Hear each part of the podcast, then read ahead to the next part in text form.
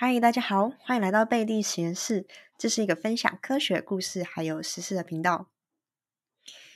又到了一年的尾声哦，二零二二年，大家应该都过着就是 COVID nineteen 笼罩的氛围当中吧。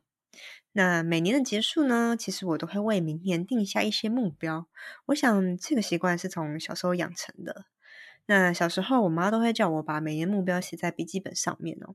然后呢，年末的时候就会稍微看一下，说，哎，自己到底完成了些什么？以前呢，因为还是读学生的时代嘛，所以都会写一些说，啊，我要读几本书，读几本课外书，花多少时间读英文之类的，这种有一点无聊的目标上面。哦，但后来发现，其实能够完成个百分之五十趴，就已经很了不起了。好，为什么会讲到目标呢？其实我最近发现哦，应该是说我想起来了，与其说设定目标，我还不如许愿。大家应该都很常许愿吧？比如说生日许愿啊，过年过节许愿。但是许愿其实是要有方法的，但这个方法听起来会非常的玄，好像什么邪教一样。可是我回想起来，过去的求职生涯，我觉得这种许愿方式。还蛮有用的，好，先卖个关子哦。最后会跟大家讲我许过什么愿望。大家应该或多或少都听过吸引力法则吧？没有听过也没关系，等下会慢慢跟大家解释。那我第一次听到这个的时候呢，是在大学的时候。那时候看了一本书，叫做《力量》，其实它是《秘密》这本书的第二部曲，但它的概念其实跟《秘密》非常类似。那那时候《秘密》非常畅销，那时候。我只要走进书局，都会看到《秘密》在排行榜前三名。好，每次都会想要说，哎，拿起来翻一下。但是呢，每次都会看到，哎，它每一页都是印上了彩色的背景哦，就是跟一般书不一样，不是那种白白的纸，它每一页都是彩色的，而且字的排版就是你知道，字很大，然后很少，很像一种童话故事书，然后。如果你稍微看一下里面内容，就很像在传教，就是一种很奇怪的感觉，就对了。就你不会完全不会想要读下去。后来呢，我爸送送了我《力量》这本书，我就很认真的把它看完了。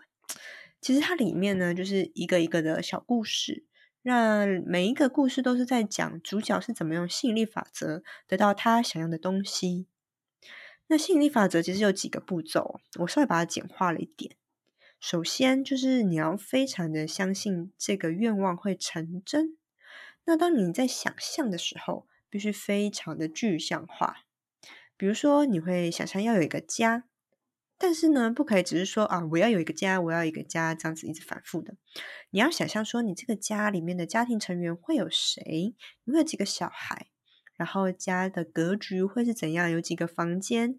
那你会有怎样的家具的摆设？然后大家在里面生活的样子会是如何？然后呢，你要真心的相信，所以不可以在想象的时候只是说啊，我想要，我想要这样子。你必须说，嗯，我要有一个家，然后我会有一个家，类似这样子很肯定的句子。再来呢，你要过着一个假装愿望会实现的生活，这一部分就比较困难了一点，哈，有点难以想象。那书里就举了一个例子，有一个年轻刚出社会的美眉，啊，就叫她小美好了。那她那时候想要找一份工作，所以她就运用想象力啊，过着已经有像是有工作一样的生活。比如说，小美就会把闹钟设在很早的时间，像七点起床，然后呢，准备要去上班一样。而且她还会用在日记上面写下她对同事的感恩，还有工作上的种种成就。等等，每一天呢，他也会计划说他要穿什么样的衣服上班，然后还开立了一个薪水账户，专门 for 那个新转户用。好，是不是有点就是 crazy？后来不久之后呢，他的朋友就告诉他说：“哎，我这边有一个非常适合你的职缺哦。”而且他去面试了以后，也就顺利的得到那份工作。然后他日记里面写下的每一件事也都真的发生了。好，真的这就是吸引力法则的第二个步骤。第三个步骤呢，就是你要充满正向的能量。当然了，你要做到以上两点，其实已经很难有负能量。因为你有了正能量以后，你每天就会努力的想要过着你想要的生活，然后每天就是很认真努力的去找你想要的工作。那也就是你不可以一直告诉自己说啊，我做不到，或者是不可能成功之类的。必须过，你必须过着有着正能量的生活，那整个宇宙才会努力努力的来帮你。这听起来是不是很像邪教？但是其实我用这种方法默默完成了我第一个愿望。可是我那时候其实并没有意识到自己用吸引力法则，而是我潜移默化就是用吸引力法则里面的方法来就是实践我的第一个愿望。从有意识以来，就是从开始可能国小国中读书开始，我就一直告诉自己说，我之后会住在国外。好，甚至一直到交了第一个男朋友，大学交的第一个男朋友，我也告诉他说，我之后会住在国外。好，就很像一个很神奇的宣言一样，就是我好像已经知道我之后会住在国外，我就是这么肯定的告诉他。那就这样潜移默化当中，我已经告诉自己说我会住在国外了，所以我第一份工作就很幸运的找到一个可以外派的工作。然后呢，一年后我就在法国工作了。啊，至于为什么，至于为什么会回来，其实是因为不喜欢那时候的工作内容，而且也没有很喜欢我当时住的那个小镇。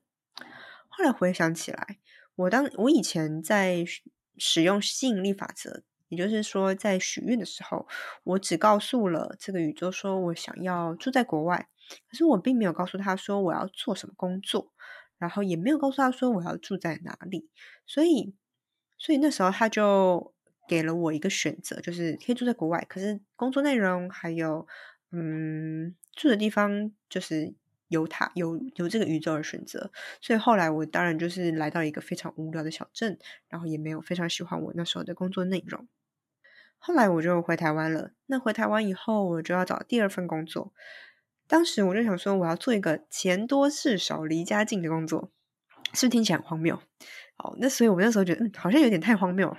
所以，那我把愿望改成就是钱钱不用太多好了，就是比平均好一点点就好了。但是事少离家近，OK。后来我就如愿到了一间科技工作，所以钱就是有比生技产业多一些，所以还不错。那但是呢，就也没有到非常多，因为我那时候的愿望就是钱不用到非常多嘛。然后的确真的是事情很少。你们知道吗？要在科技找到一个可以准时上下班，而且工作内容还很轻松的工作，是一件非常难的一件事情哦，不是不可能，但是很难。对，那后来我找到那份工作以后，也如愿在附近找到了一间租的房子。那这些房子也非常大，非常便宜，而且呢，上下班只要骑 U bike 五分钟，然后走路十五分钟就到了，所以非常非常的爽。你可以想象吗？就是早上八点上班，五点下班。五点下班以后呢，我大概五点十五就可以坐在家里的沙发上，然后，然后因为台太早，所以肚子还不是很饿，然后也没有什么好看的电视可以看，就有点无聊，然后就只能先划一下手机，那种那种开心的感觉。好，对，大概就是这样子。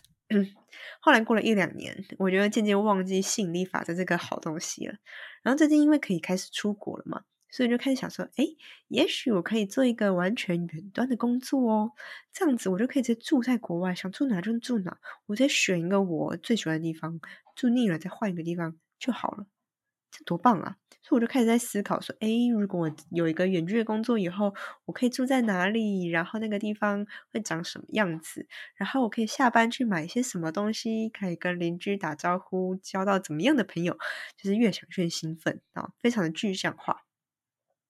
后来，再过了几天，我就接到了一个猎头的电话，诶，他就告诉我说，哎，有一个新的职缺，什么什么，blah blah blah 的。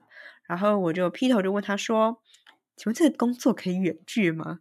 他就说，哦，这个工作是可以远距的哦。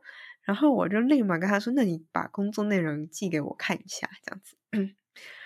哇，当下我真的觉得超级神奇，超级兴奋。可是。好，可是我后来仔细看了工作内容，它跟我现在工作完全一点也没有关系，然后是跟软体有关的，所以我也觉得我没完全没办法胜任。虽然就是有点想骂脏话，但是你知道也没办法，你没没没办法怎么样。对，那后来仔细想了一下，就是觉得说，哎，可能我自己的的愿望还是许的不够具体吧，因为我并没有说我要做什么工作，只有想说啊，我要找一个远距工作而已。对，好，总而言之呢，所以大家在使用吸引力法则的时候啊，真的要非常非常的具体，你要想好说你到底要想要的东西有哪些，不可以漏掉任何的细节，不然当宇宙丢给你一个就是只有百分之五十趴符合你想要的。的愿望的时候，你剩下那百分之五十趴，就其实是你不太喜欢的。那如果你将就的接受这个愿望，就有可能像我之前一样，就是拿到了一个国外工作，可是却不喜欢国外那个工作内容，还有住的地方、地点等等的。哦，所以啊，大家在使用吸引力法则的时候，一定要面面俱到，不要害怕，要把你想要的东西全部都说出来，这样子宇宙才会知道要怎么帮你实现愿望哦。好，那其实今天这一集呢，主要是想要跟大家聊一聊，就是二零二二年都要结束了嘛。大家心中有没有什么未完成的愿望？好，赶快趁年末的时候，赶快去执行一下。如果觉得一直怎么一直都无法实现，也可以用一下吸引力法则。那我想大家在二零二二年应该也都是过着就是 COVID nineteen 笼罩的一年嘛，哪儿都不能去。那在年末的时候，好不容易可以出国了，赶快找回一下之前就是出国的记忆。然后二零二三年大家都可以好好冲刺一发。那就祝大家新年快乐哦！二零二三年大家会想要去哪里呢？那今天的分享就到这边啦。如果喜欢我的频道的话，别忘了在 Apple Podcast 上面给我五颗星。我们就下次见喽，拜拜。